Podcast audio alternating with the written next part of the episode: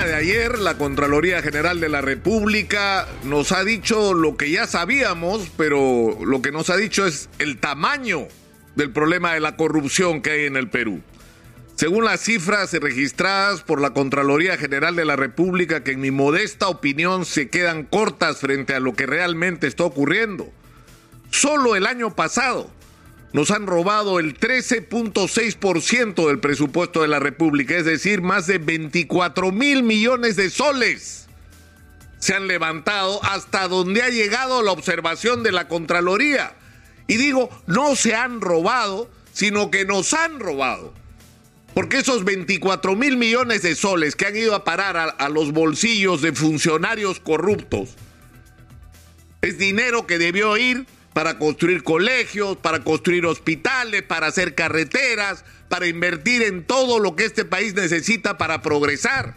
Y eso pone una vez más en evidencia que la gran tragedia nacional es la ineficiencia y la corrupción del aparato del Estado y que tiene que ver directamente con la concepción que tienen del hacer político quienes han sido los principales actores de la vida nacional los últimos años en el ejercicio del poder.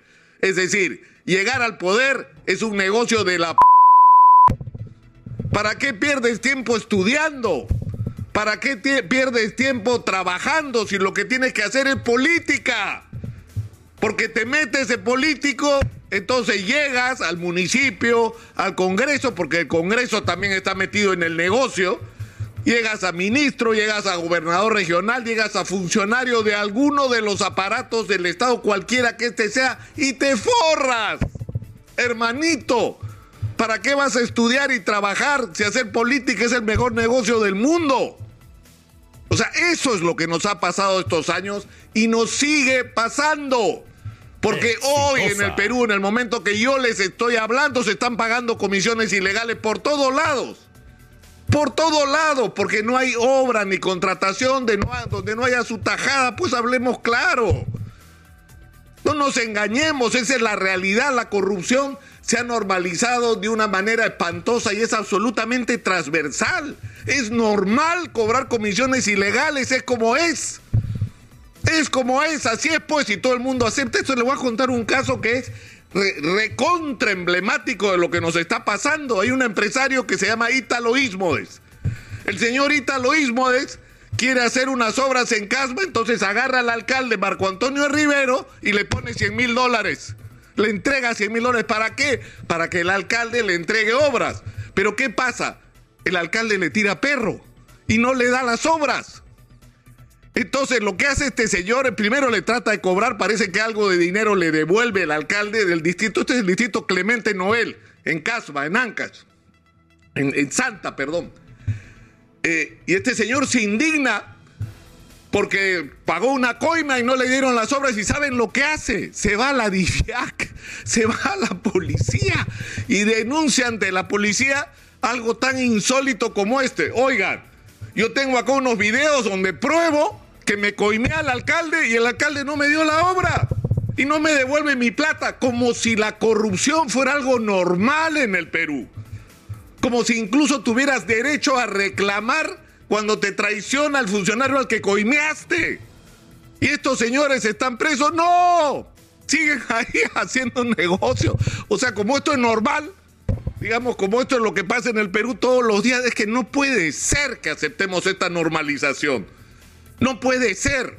Y tienen que producirse cambios que además, como en el caso de la inseguridad y de otros temas nacionales, está claro lo que hay que hacer.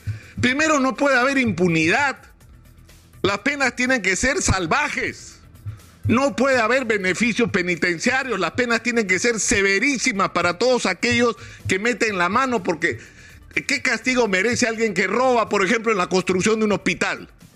Donde lo que se está jugando es la salud y la vida de los seres humanos. ¿Qué castigo merece? En China lo fusilan. Bueno, acá no lo podemos fusilar.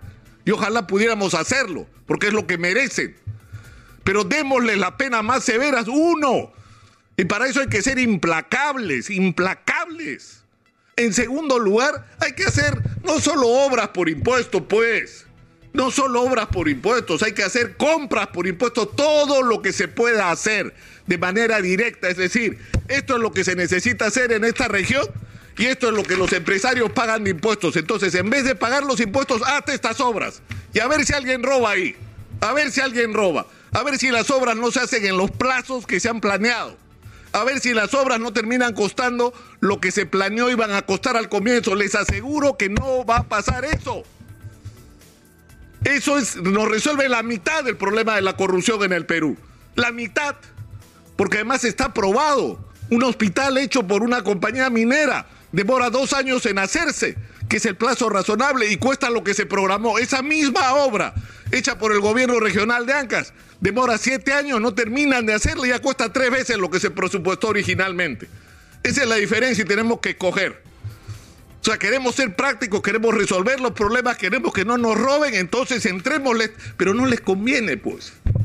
No les conviene.